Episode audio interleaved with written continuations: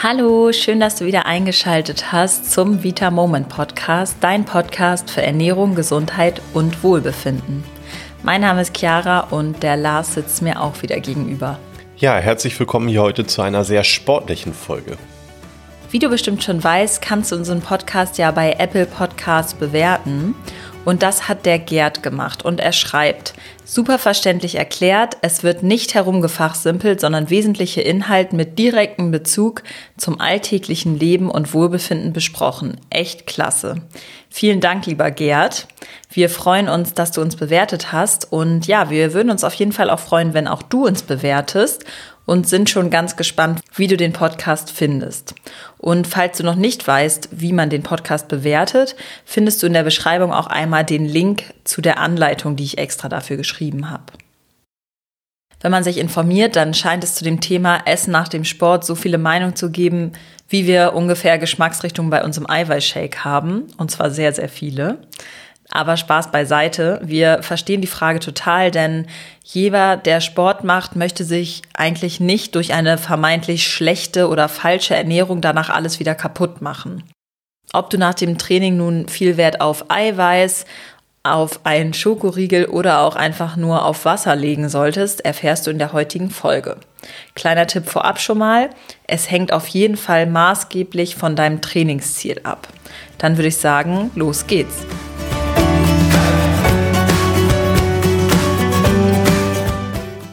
So, dann beginnen wir doch direkt mal mit der ersten Frage. Ich habe es ja im Intro schon gesagt, es sollte nicht jede Person nach dem Training gleich essen, oder? Es hängt ja von den individuellen Zielen ab.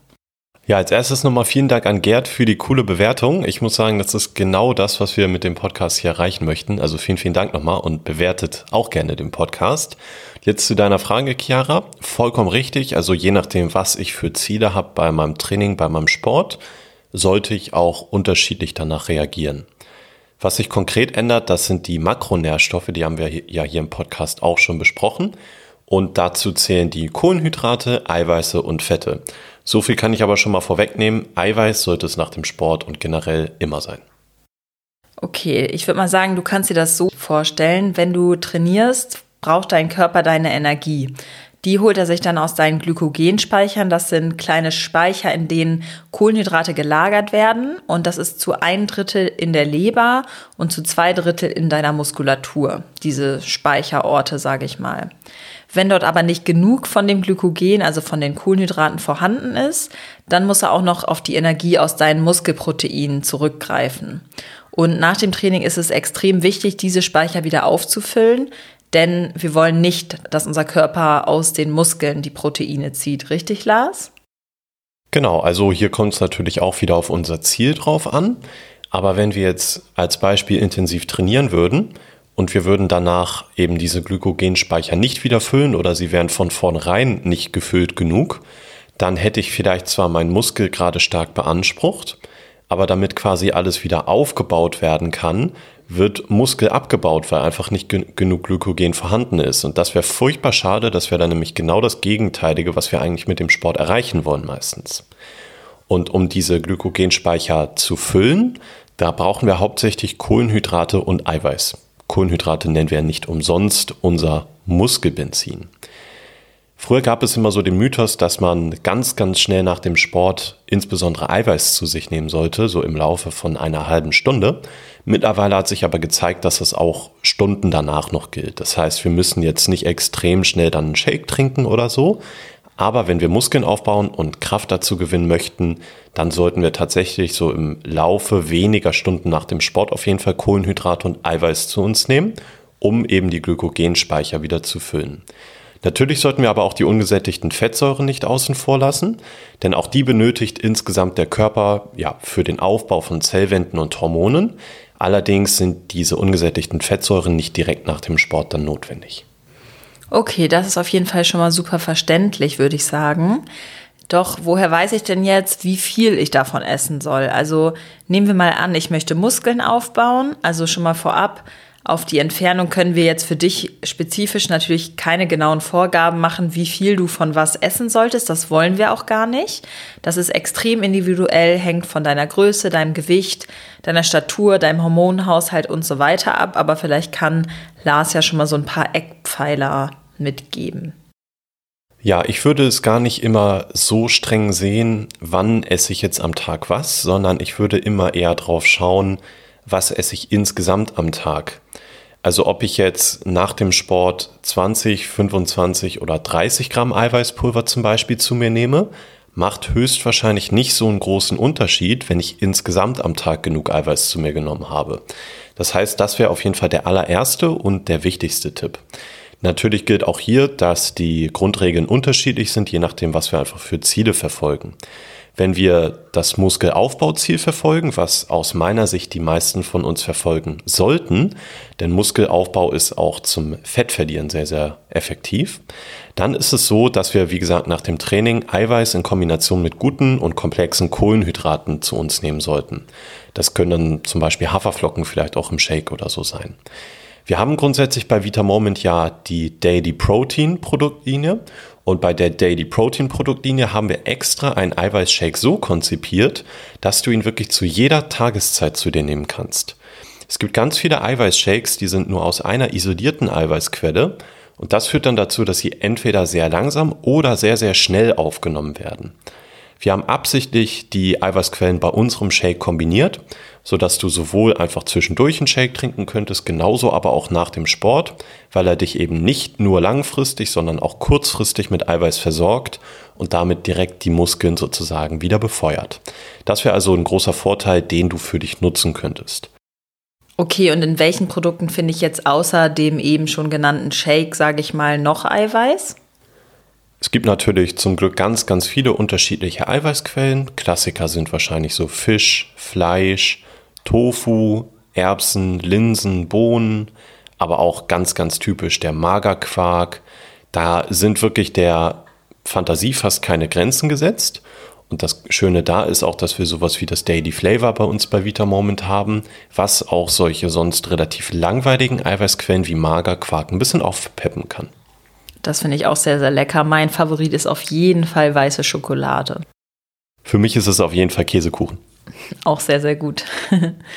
so, also das heißt, wenn ich jetzt beispielsweise nicht genügend Eiweiß im Körper habe, wird der Körper versuchen, neue Glucose herzustellen, um die Speicher aufzufüllen. Das klingt erstmal vielleicht gut, leider muss er dafür aber die körpereigenen Aminosäuren als Bausteinchen nehmen und im schlimmsten Fall nimmt er die dann aus der Muskulatur, wie wir eben schon gesagt haben. Das ist genau das Gegenteil, nämlich ein Muskelabbau wird dann passieren. Dann würde ich sagen, kommen wir mal zu dem zweiten Ziel. Angenommen, ich möchte abnehmen. Wie soll ich denn dann die Makronährstoffe nach dem Training verteilen? Ich habe ja eben schon so ein bisschen durchschimmern lassen, dass egal ob wir Muskeln aufbauen möchten oder Fett verlieren möchten, auf jeden Fall unser Ziel ist, dass wir keine Muskeln verlieren möchten. Das wäre in beiden Fällen auf jeden Fall nachteilig. Und das zeigt schon, dass wir auf jeden Fall nach dem Sport, wenn wir das Ziel des Fettverlustes haben, also Körperfettverlust, dass wir dann weiterhin sehr viel Eiweiß zu uns nehmen sollten. Denn Muskeln bestehen aus Eiweiß und wenn ich jetzt die Muskeln durch Sport gereizt habe, aber trotzdem insgesamt zu wenig Eiweiß zu mir nehme, dann werde ich sie langfristig leider trotzdem höchstwahrscheinlich verlieren. Und das wäre für unseren Kalorienverbrauch nachteilig. Natürlich, damit wir überhaupt Körperfett verlieren, müssen wir grundsätzlich ein Kaloriendefizit haben. Das bedeutet, wenn wir eine Summe X an Kalorien am Tag verbrennen, dann sollten wir weniger als Summe X an Kalorien am Tag zu uns führen, um Körperfett zu verlieren. Wir sind überhaupt keine Fans von Radikaldiäten, das weißt du bestimmt mittlerweile.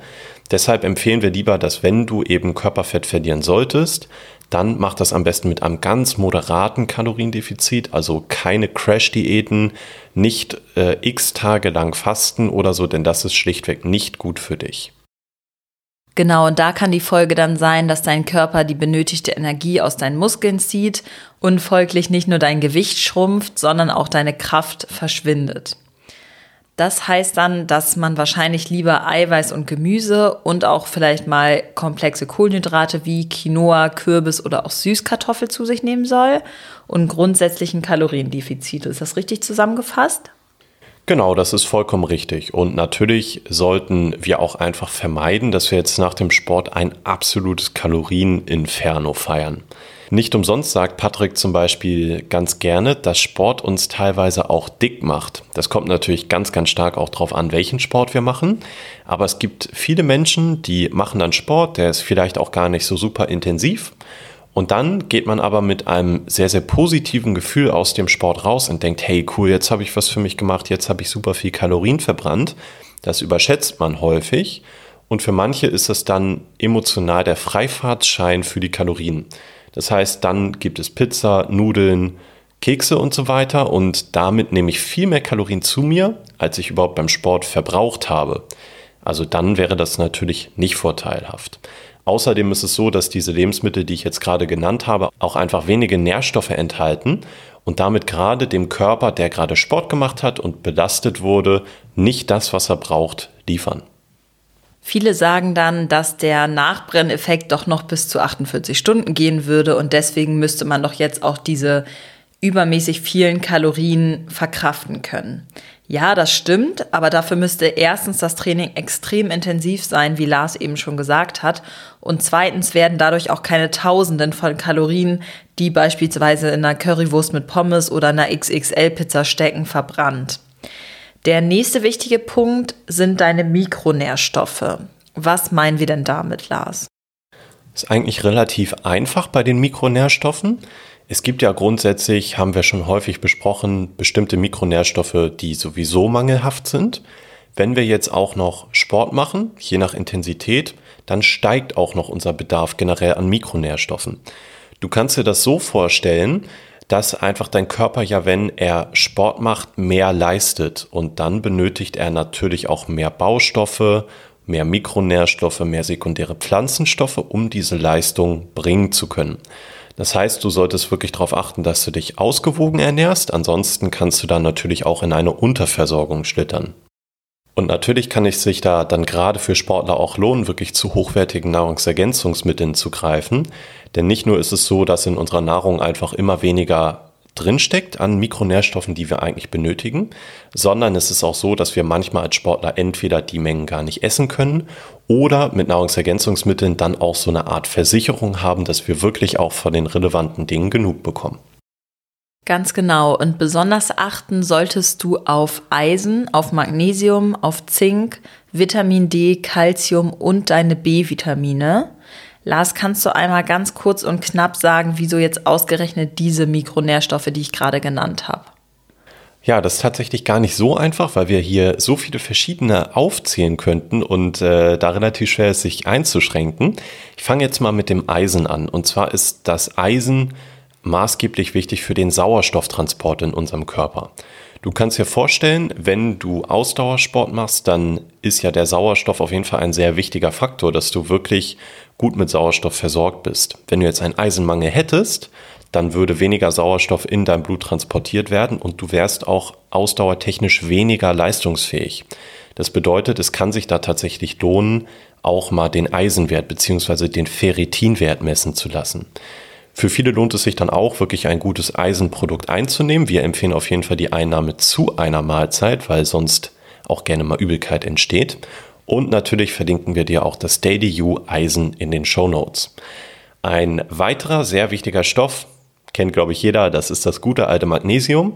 Und das ist für über 300 Stoffwechselprozesse in unserem Organismus relevant auch insbesondere für Sportler, denn wir sagen ja immer, dass Magnesium insbesondere für Sportler und für Menschen mit viel Stress extrem wichtig ist.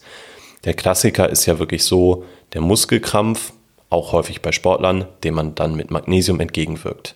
Auch da kannst du natürlich zwei Links in unserer Beschreibung finden, nämlich einmal zu unserem Magnesiumcitrat und zu unserem Magnesiumbisglycinat in Kapselform. Okay, super. Das ist doch schon mal sehr gut. Und wie sieht es denn dann mit Zink und Vitamin D aus? Ich weiß, es ist schwer, sich da kurz zu fassen, aber das schaffst du bestimmt. Ich gebe mein Bestes. Also Zink ist für ein funktionierendes Immunsystem und den Energiestoffwechsel sehr wichtig. Energiestoffwechsel sagt eigentlich schon alles. Und wenn wir einen Zinkmangel hätten, auch dann hätten wir wahrscheinlich einen Leistungsabfall generell im Sport zu beklagen. Das heißt, Muskelaufbau und Fettverlust kann nur dann so richtig effektiv vorangehen, wenn wir genug Zink haben.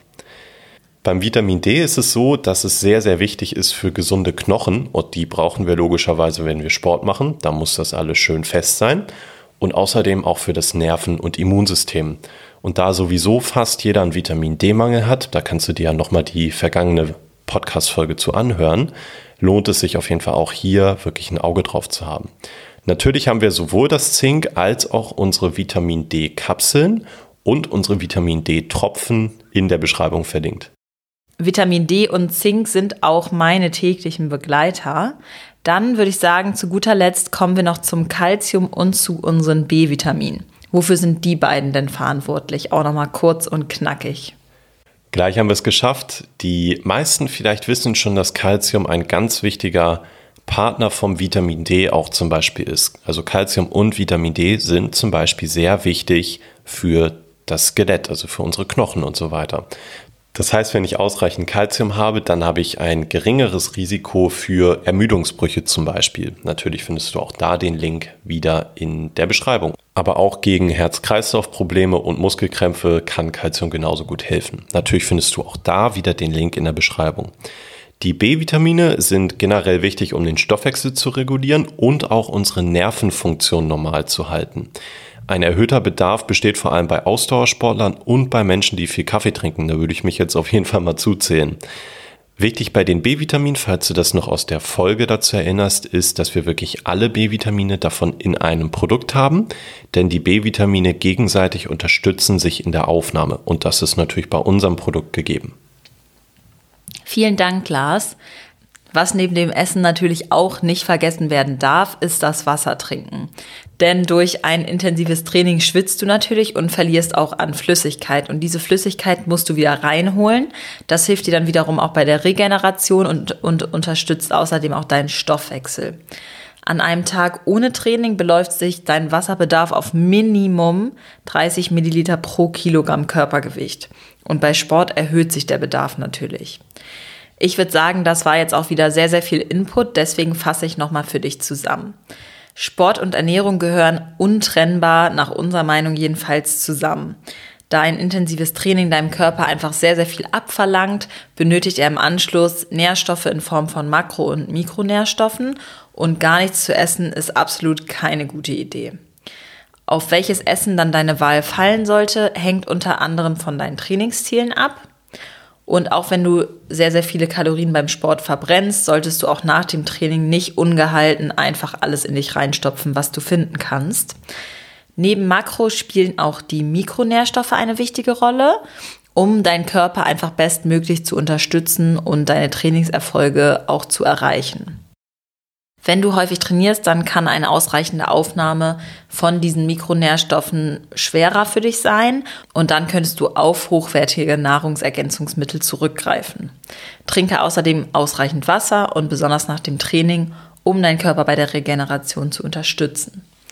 Wir freuen uns, dass du wieder mit dabei warst und ja, sind schon ganz gespannt auf nächste Woche, denn da wird es um hormonelle Verhütung gehen und zwar insbesondere darauf, welche Nährstoffe dabei oft im Mangel sind, sage ich mal, durch diese hormonelle Verhütung. Also es wird ganz, ganz spannend. Schalte gerne wieder ein und dann würde ich sagen, hören wir uns nächste Woche. Genau, bis dann. Ich habe noch eine kleine Ergänzung und zwar haben wir jetzt häufig heute über Sport und Muskelaufbau und Fettverbrennen gesprochen.